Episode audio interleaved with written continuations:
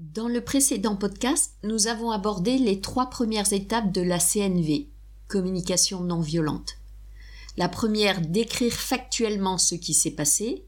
La deuxième, identifier son sentiment. Et la troisième, le relier aux besoins insatisfaits. La quatrième et dernière étape est faire une demande à l'autre. Après avoir parlé en je, j'inclus l'autre dans une proposition de résolution de mon besoin. Il y a deux sortes de demandes, les demandes de connexion et les demandes d'action. Les demandes de connexion à l'autre sont comme un passage de bâton de la parole. Le message est j'ai parlé, tu m'as écouté, à présent parle et je t'écoute. Nous pouvons les formuler par des phrases comme Comment vis-tu ce que je viens de te partager? Je te vois froncer les sourcils. Y a-t-il quelque chose qui te perturbe? Je te remercie de m'avoir écouté. Donne-moi à ton tour ton ressenti ou ta vision de la situation. Est-ce que cela te semble clair? Peux-tu me dire ce que tu as compris de ce que je viens d'exprimer? Toutes ces formulations ont pour objectif de laisser l'autre s'exprimer maintenant que je me suis exprimé. Le deuxième type de demande est une demande d'action concrète susceptible de répondre à mes besoins inassouvis. Cette demande doit être affirmative, positive. Si je dis Peux-tu ne pas penser à un éléphant rose? Vous êtes sûr de penser à un éléphant rose? Il est reconnu scientifiquement qu'une demande formulée négativement met plus de temps à être intégrée par le cerveau qu'une demande affirmative. Il est donc plus efficace d'exprimer ce que je veux et non pas ce que je ne veux pas. J'aimerais que tu ne passes pas des heures sur ton téléphone. Il vaut mieux s'exprimer en disant J'aimerais que durant le dîner, chacun laisse son téléphone dans sa chambre. Deuxièmement, la demande doit proposer une action concrète et précise. Imaginez que vous avez un message important à transmettre à quelqu'un. Si vous lui faites la demande Peux-tu m'écouter? Il va peut-être dire oui tout en continuant à pianoter sur son ordi pendant que vous parlez. Vous risquez alors de penser qu'il se moque de vous, qu'il fait semblant d'écouter. Pour éviter ce malentendu, il vaut mieux préciser la demande en disant Peux-tu stopper trois minutes ce que tu fais et te tourner vers moi? J'ai quelque chose d'important à te dire. Un autre exemple, dans un couple. Peux-tu me laisser respirer? C'est une demande trop vague. Que veut dire pour moi respirer? Et qu'entend l'autre derrière ce mot respirer? Il y a de fortes chances qu'il réponde Ah, parce que je t'étouffe. Tu es gonflé de dire cela. Ou bien encore Ok, vas-y, vis ta vie, et moi je vais faire pareil. Il est plus concret et moins risqué de demander Peut-on prévoir le samedi matin de faire chacun de notre côté ce que l'on désire? Troisième aspect, il faut veiller à ce que la demande soit réalisable. C'est ce qu'on appelle la démarche des PPPP, faire le plus petit pas possible. Si je formule une demande à la portée de mon interlocuteur, j'ai plus de chances d'être satisfait que si je lui demande de décrocher la lune. Je me souviens quand un de nos fils était ado et avait eu un bulletin que mon mari et moi jugions catastrophique, nous avions demandé à notre fils, un peu en colère, de travailler à partir de ce jour-là trois heures tous les soirs.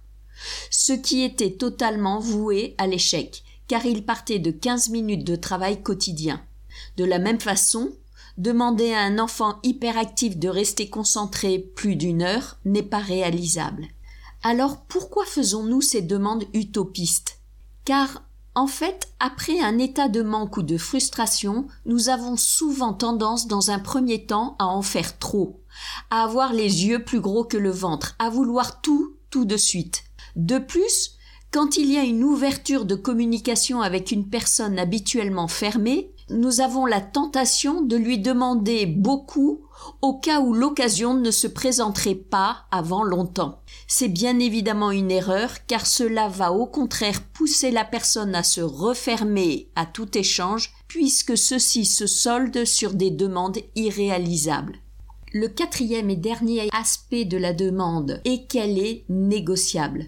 Si j'utilise la CNV pour faire une demande qui est en réalité un ordre, je détourne l'essence de la démarche. Pratiquer la communication non violente est avant tout prendre la responsabilité de mes besoins et laisser l'autre libre d'y répondre ou pas. Si quand je formule la demande et que mon interlocuteur me répond non, je ne peux pas ou je ne veux pas, je me révolte en me disant cela ne marche pas du tout, je me trompe complètement dans l'utilisation de cette démarche. La CNV n'est pas un outil de manipulation qui ferait qu'en m'exprimant ainsi, j'aurai 100% de chance que l'autre réponde à mes besoins. Ce n'est pas une baguette magique. Je me rappelle de ces parents dépités qui étaient venus me raconter que malgré leur communication parfaitement conforme à la CNV, leur fille n'avait pas voulu retirer une de ses activités extrascolaires. Je leur ai répondu Aviez-vous envisagé qu'elle réponde non? Ils ont avoué que non, en ajoutant qu'ils espéraient qu'avec le paquet cadeau CNV, elle comprendrait et accepterait. Grosse déception. Si vous avez une exigence, soyez honnête. N'utilisez pas la CNV pour la camoufler. Donnez un ordre. Il est certain que c'est de l'autoritarisme, donc attention de ne pas en abuser, mais au moins c'est assumé. Mais ne soyons pas pessimistes. Une demande positive, concrète et réalisable a malgré tout beaucoup de probabilités d'être satisfaite plutôt que si j'utilise la force, la violence des mots ou la pression psychologique. De plus, nous verrons dans le podcast sur la négociation comment poursuivre l'échange lorsque quelqu'un répond négativement à notre demande. La moitié du chemin de rencontre est parcouru, il reste simplement à parcourir l'autre moitié. Patientez un peu, nous avançons pas à pas. À présent, nous allons aborder ce que j'appelle des fausses demandes. Une demande implicite n'est pas une demande.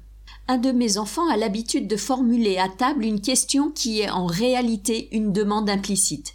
Maman, il y a de la mayonnaise ce qui provoque en général chez moi le réflexe de mère nourricière, je me lève et lui apporte la mayonnaise. Quand je suis lucide, je me contente de lui répondre oui, il y a de la mayonnaise dans le frigo. Et là, il sourit et se lève. C'est devenu un jeu entre nous qui m'a néanmoins appris à ne pas anticiper des demandes non formulées. Nous reprendrons cette notion très importante en travaillant sur l'écoute active. Nous sommes souvent persuadés qu'une personne qui nous exprime un vécu douloureux, elle veut que nous solutionnons son problème, ce qui est simplement une mauvaise interprétation. Son seul besoin est qu'on l'écoute.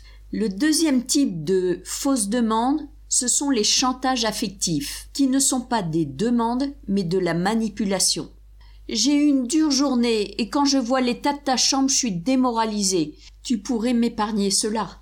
Ou bien, je croule sous les dossiers. Fais-moi plaisir. Tu serais un amour si tu pouvais faire le repas car je n'ai vraiment pas le temps.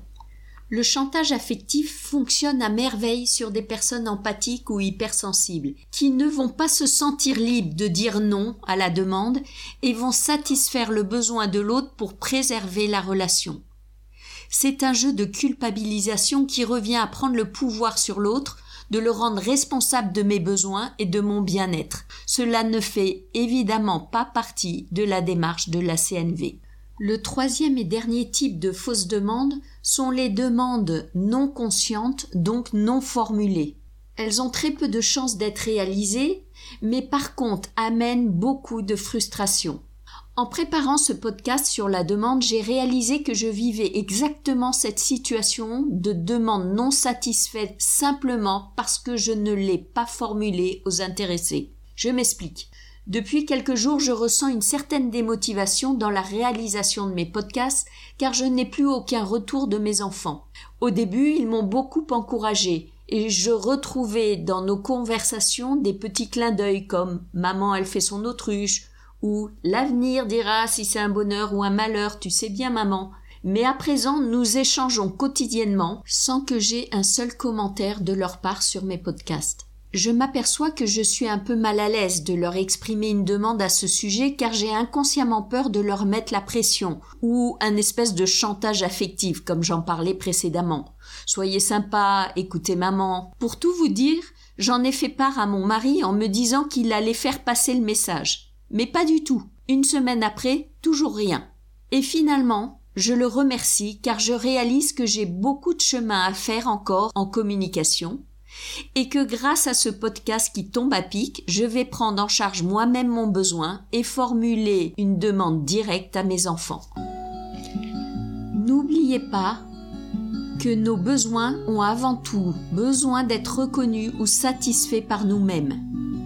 Mais la capacité à formuler une demande à l'autre ouvre un espace de rencontre où chacun a la possibilité de s'exprimer librement dans le respect de ses propres besoins la relation sera plus enrichie par la bienveillance de la démarche que par la simple réponse à la demande.